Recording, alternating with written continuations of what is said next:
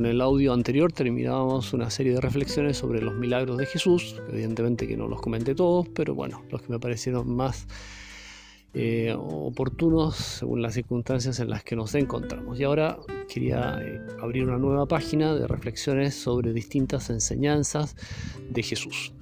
Soy Daniel Concha, capellán del Colegio Albamar. Espero en Dios que estén bien, que el Señor les dé su fortaleza, la de Él, que es incomparablemente mayor que la nuestra. Somos débiles y es muy bueno reconocer nuestra debilidad. Eh, es fuente de paz y de confianza. Y al revés, cuando ponemos nuestras seguridades en nuestras propias capacidades, entonces surge la inquietud, la angustia incluso. Bueno, vamos a pedirle al Señor que pongamos toda nuestra confianza en su fuerza, en su amor. Bueno, entonces eh, el texto que quería que consideráramos eh, es el siguiente. Jesús recorría todas las ciudades y aldeas enseñando en sus sinagogas, predicando el Evangelio del reino y curando todas las enfermedades y dolencias. Bueno, Jesús haciendo el bien. Fíjense que eh, San José María se preguntó en algún momento cuál sería como el resumen de la vida de Jesús, de la biografía de Jesús y dice que lo encontró eh, en el mismo Evangelio, cuando en pocas palabras dice un texto, todo lo hizo bien. Bene omnia fecit en latín. Y, y, también encontró otro texto que le pareció como un resumen perfecto de la vida de Jesús. Pasó haciendo el bien. Y es verdad, el Señor no hizo otra cosa que el bien. El bien a las personas con concretas e individuales que se cruzaron en su camino o que él más bien se adelantó a ese encuentro con cada una y el bien en todos y cada uno de los hombres y mujeres que a lo largo de la historia hemos encontrado al Señor vivo. Bueno, entonces Jesús pasó haciendo el bien. Y es lo mismo que ocurre en la vida espiritual. En la medida que nos encontramos con Cristo, nos bendice. El Señor nos quita, no nos quita nunca nada bueno. Nunca nada bueno todo lo que nos pide es porque nos quiere dar algo mayor. Nunca jamás nos pide algo para dejarnos con las manos vacías. Si nos pide que cambiemos en algo es porque nos conviene, porque nos hace bien, porque nos hace más libres, más felices, más capaces de amar.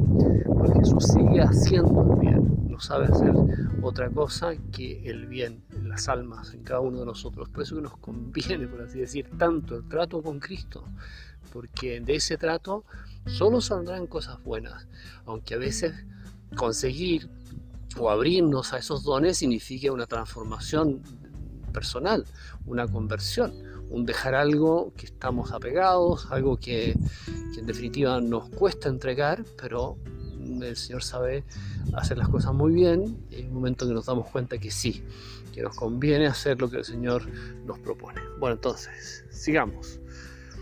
Al ver a las multitudes se llenó de compasión por ellas, porque estaban maltratadas y abatidas como ovejas que no tienen pastor. Jesús se mueve así, se remueve, se llena de compasión, se le remueve las entrañas, sería la traducción más literal del texto original, al ver las multitudes maltratadas, abandonadas, abatidas, ¿Por qué? Porque estaban como ovejas sin pastor, es decir, sin alguien que las guiara, sin alguien que las orientara, sin alguien que les transmitiera el sentido profundo de sus vidas. Y la imagen es perfecta, porque la oveja, un conjunto de ovejas, ¿no es cierto?, eh, son muy indefensas. Es un animal bastante estúpido, pero más allá de eso es que es muy indefenso, no tiene ningún mecanismo de defensa, no tiene garras, no corre rápido, no tiene una piel gruesa, no tiene una vista privilegiada, no tiene buen oído. Es una presa muy fácil, por eso que la oveja necesita tanto del pastor. Y, la imagen bíblica, y en este caso en las palabras de Cristo, eh, nos ayuda mucho a entender nuestra propia vida. Somos presa fácil del enemigo, de nuestras propias miserias, si no ponemos nuestra confianza, nuestra mirada y también nuestra obediencia a la voz de Jesús. Porque Jesús nos va diciendo por dónde ir y nos habla a la conciencia, nos habla a lo más profundo del corazón. Entonces, qué importante es descubrir esa voz, la voz del buen pastor, reconocer la voz del Señor y luego seguirla.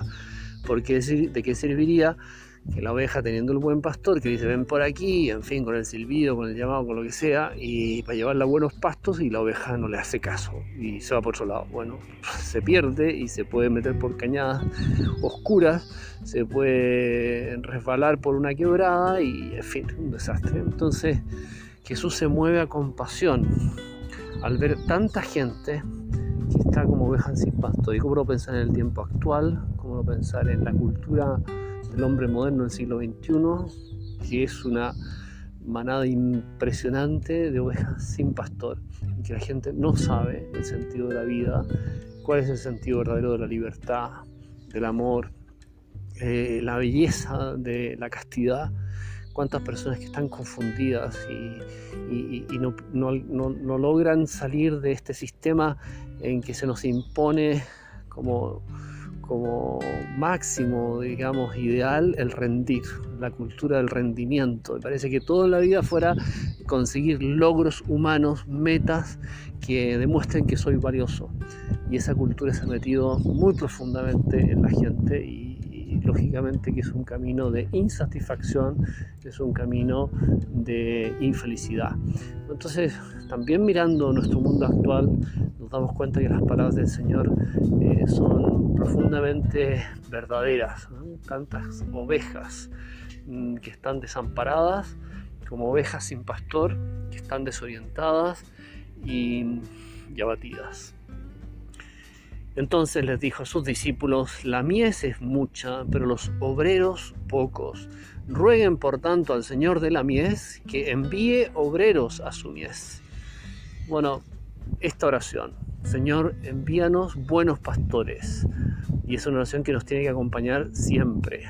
La petición dirigida a Jesús de que envíe eh, hombres y mujeres que sepan identificarse con Él y ayudar a otras muchas personas que verdaderamente eh, lo necesitan.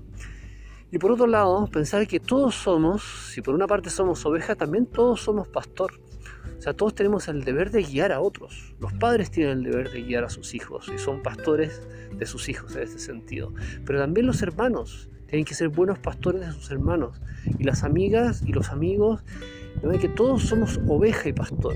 Todos por una parte eh, necesitamos que nos ayuden, que nos orienten, y para eso también está el consejo de la dirección espiritual, etcétera, una persona que nos pueda eh, conocer y aconsejar de un modo prudente, respetando siempre nuestra libertad.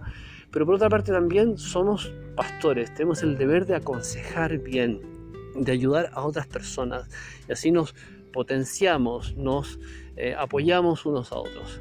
La mies es mucha, pero los obreros pocos rogad al Señor de la mies que envíe obreros a su mies.